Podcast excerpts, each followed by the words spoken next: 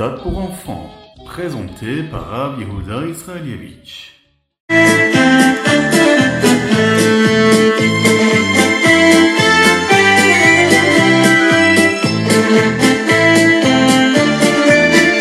Bonjour à tous, infiniment heureux de vous retrouver pour partager avec vous le Ritat du jour. Aujourd'hui, nous sommes le Yom Shlishi, le troisième jour de la semaine. Le Chaf Iyar, le 25 Iyar, le 25 Iyar de l'année Etafshin Pegimel, Shnata, l'année du rassemblement. Nous sommes dans la parashat Bamidbar. Ensemble, nous allons développer le Chitat. N'oubliez pas de vous abonner aux différentes chaînes, c'est très important. N'oubliez pas d'envoyer vos dédicaces pour les prochains jours, si Dieu veut. Et je vous rappelle également qu'il est très important de prendre une petite pièce et de la mettre à la tzedaka. Oui, parce qu'une petite pièce dans la tzedaka, et Mashiach arrivera, aïe aïe, une petite pièce dans la tzedaka. Et Mashiach arrivera. Nous allons commencer tout de suite avec le chumash du jour. Aujourd'hui, nous sommes le shlishi. Et en résumé, on va rappeler l'ordre des différentes étapes du voyage des béné Israël, ainsi que l'ordre des campements pendant euh, leur voyage dans le désert. Hachem va dire à Moshe et que les bénis Israël devaient se poser et camper de manière bien établie, bien ordonnée, autour du Mishkan. Il y avait quatre côtés, et dans chacun des côtés qui étaient autour du Mishkan, il fallait qu'il y ait trois tribus. Les camps, eux, étaient à 2000 amotes du Mishkan, de façon à ce qu'ils ne soient pas trop proches de lui, mais quand même assez proche pour qu'il puisse quand même marcher le jour de Shabbat. Puisque vous le savez que le jour de Shabbat, on ne peut pas dépasser 2000 amotes de l'endroit où il y a une ville qui est établie. Dans chaque campement, il y avait un drapeau qui lui représentait la tribu. Ce drapeau-là avait un symbole, mais il avait aussi une couleur bien particulière et définie pour chaque tribu.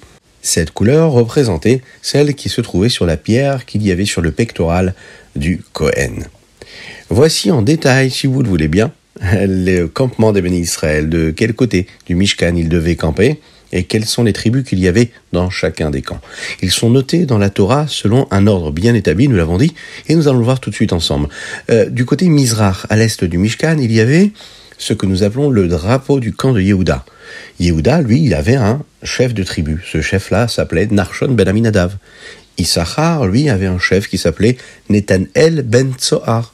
Zevulun, lui, le chef s'appelait Eliav ben Chelon. Dans le deuxième côté, c'est-à-dire du côté sud du Mishkan, il y avait le campement de Réhouven. Et, sous ce drapeau de Réhouven, il y avait Réhouven et son chef de tribu Elitso ben Shedeur, Shimon et son chef Shlumiel ben Surishadai, Gad, qui avait pour chef de tribu Eliasaph ben Réhouel, et au milieu il y avait le Mishkan, et tout autour les Lévi'im. Du côté ouest, là, du Mishkan, il y avait le drapeau du camp de Ephraïm. Ephraïm avec son chef Elishama ben Amioud, Menaché avec son chef Gamliel ben Pedatsour, et puis Binyamin qui avait pour chef de tribu Avidan, le fils de Gideoni.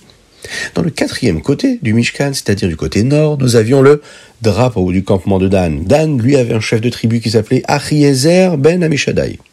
Asher, lui, avait un chef qui s'appelait Pagiel ben Ochran et Naphtali. Son chef s'appelait Achira, fils de Hénan. Lorsqu'Hachem a voulu que les bénis Israël commencent à voyager, eh bien, le premier camp à se lever et à voyager, c'était Yehuda. Et derrière lui, Réhouven. Ensuite, il y avait les Lévi'im qui portaient le Mishkan.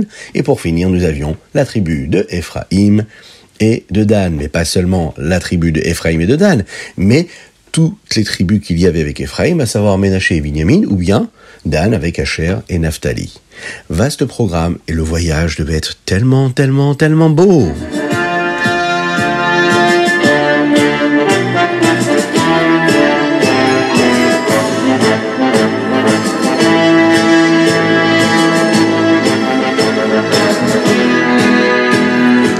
Nous passons tout de suite au Teilim du jour. Aujourd'hui, le Teilim correspond à la première partie du chapitre Kuf Yut Tet 119.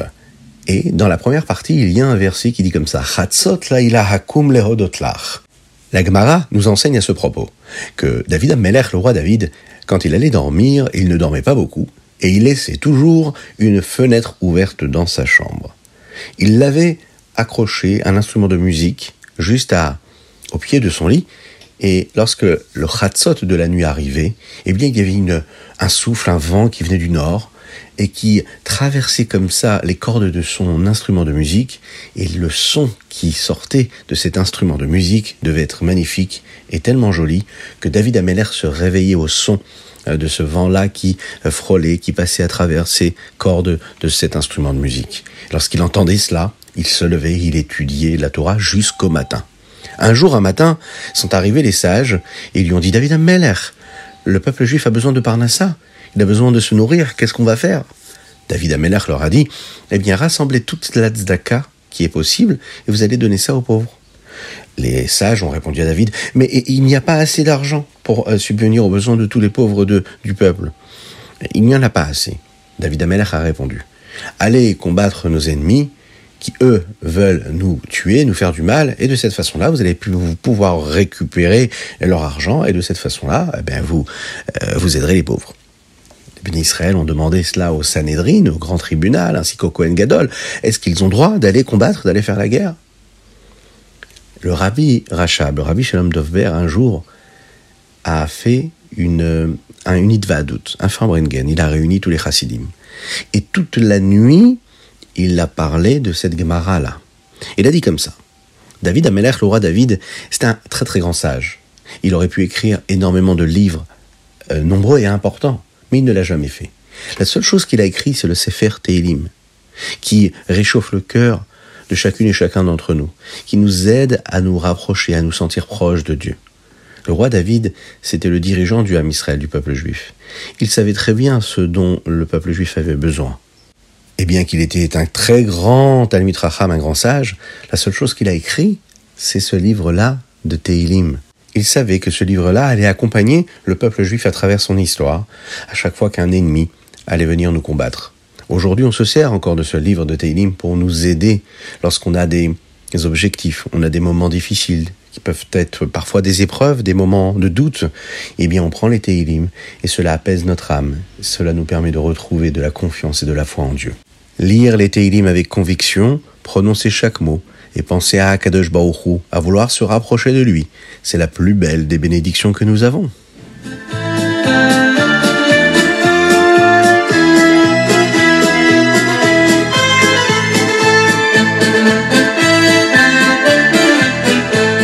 Et nous passons tout de suite au Tania, chapitre 51, Chaf et Iyar Shanapshuta, dans ce chapitre, on continue notre voyage à travers cette lumière, cette vitalité que Dieu nous donne.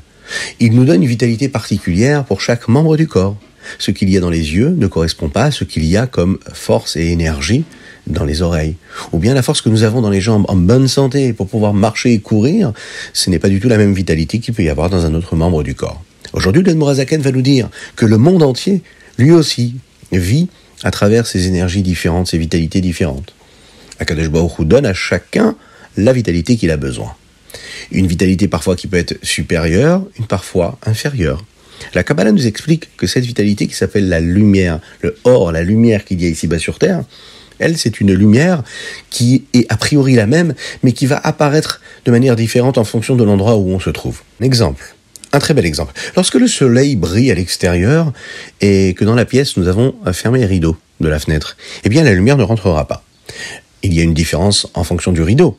Vous avez des rideaux qui sont opaques, qui sont épais, il y en a d'autres qui sont beaucoup plus fins.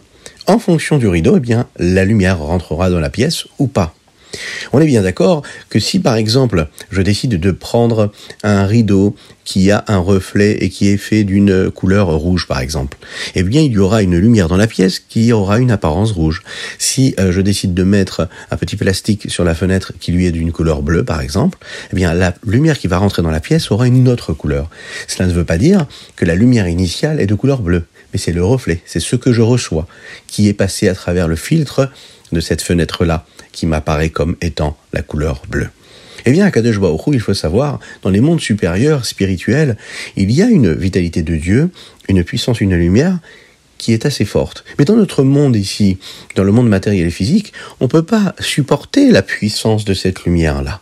Alors, Akadosh Baruch va utiliser euh, ces écrans-là, ces comme on pourrait dire, ces petits rideaux-là qui vont estomper a priori la lumière pour nous, même si la lumière reste avec autant de force. Et nous, on en pourra en profiter.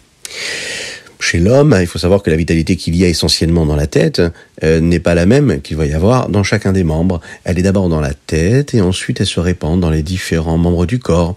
Cette vitalité-là, elle va chercher sa source dans la shrina, dans la présence d'Akadosh Baruch C'est cette présence-là qu'il y avait dans le Beth Amikdash, qui était l'essentiel même de l'endroit où Dieu se dévoilait, même si dans toutes les autres parties du monde, il y avait également la lumière et les reflets d'Akadosh Baruch ici-bas sur terre.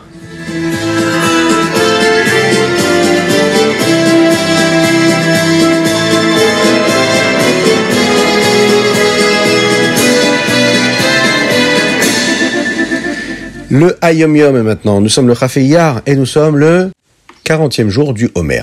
Dans le Hayom Yom, aujourd'hui, le Rabbi nous parle de ce que l'Admorazaken a pu dire comme discours, un Mahamar. C'était dans l'année Tafkuf Nun E, 5555. Alors ceux qui aiment le chiffre 5, là, ils sont gâtés. Les Chachamim nous apprennent que Srar Mitzvah, Mitzvah. Le salaire de la Mitzvah, c'est la Mitzvah. Mais qu'est-ce que ça veut dire? Le plus grand salaire que nous pouvons recevoir quand on fait une Mitzvah, c'est que quand on fait une mitzvah, on se rapproche d'Hachem. On pourra voir le salaire de la mitzvah que nous avons accomplie quand Mashiach y viendra. Mais déjà maintenant, on est capable de recevoir ce salaire-là dans notre moula Ishiba. Hachem nous aide de la façon avec laquelle on va faire la mitzvah. Par exemple, si on, donne de la tzedaka, ou bien on a aidé une personne euh, dans ce qu'il avait besoin, eh bien Kadosh Baruch lui aussi va nous aider quand on aura besoin de quelque chose.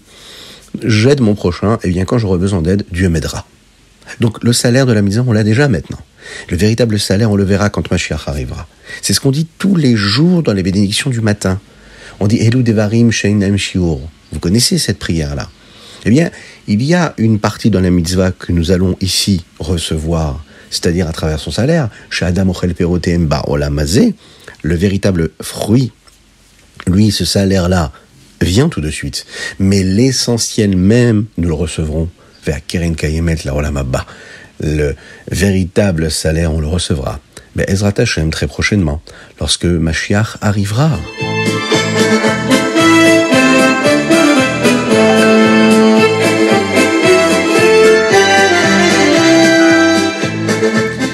Et nous passons tout de suite au Rambam. Aujourd'hui, nous sommes dans l'Eilchot Tfila. Dans le chapitre 8, on apprend l'importance de faire la Tfila Béminian, c'est-à-dire qu'il faut qu'il y ait 10 personnes. Le Rambam nous dit que c'est très important de faire en sorte qu'il y ait 10 personnes, parce qu'Akadosh Baruch Dieu entend toujours une personne qui prie dans un minyan. Donc il faut s'efforcer, même si on peut prier chez soi à la maison, s'efforcer de faire en sorte que son emploi du temps corresponde aux prières qui sont, elles, faites dans un minyan. Dans le chapitre 9, le Rambam ici nous apprend comment le faire. On apprend quelles sont les parties que le Chazan, le Chalier Tzibour, hein, celui qui représente le Kaal, quand il fait la tefila, lesquels il doit les dire à voix haute et lesquels il doit les prononcer à voix basse pour lui-même. Il nous rappelle dans ce chapitre qu'il est très important de répondre à la Kdusha, Hein, par exemple, quand on fait Nagdishar, de bien répondre chaque mot avec force et conviction, mais aussi de bien répondre au Amen pendant les Kadishim. Dans le chapitre 10, là, ici, on nous apprend les halachot qui correspondent à ce qu'un homme doit faire lorsqu'il se trompe dans la tefila. Par exemple, un homme qui le jour de Shabbat se trompe, il ne pense pas vraiment à ce qu'il doit penser et il, dit la Hamida qui correspond à la semaine, la Hamida de Chol. Eh bien, le Ramam nous dit ici, il va falloir recommencer la tefila depuis le début et faire la vraie Hamida du jour de Shabbat.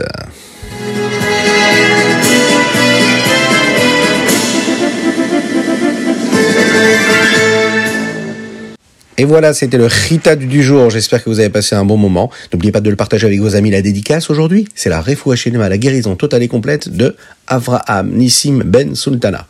Une autre dédicace aujourd'hui. On souhaite un énorme Mazal Tov à un papa qui, lui, s'investit énormément pour que ses enfants puissent écouter le Chita tous les jours.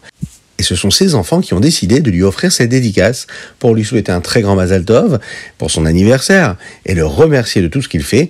Et cette personne-là s'appelle David Benamou et il habite une ville que nous connaissons tous, c'est la ville de Lyon en France.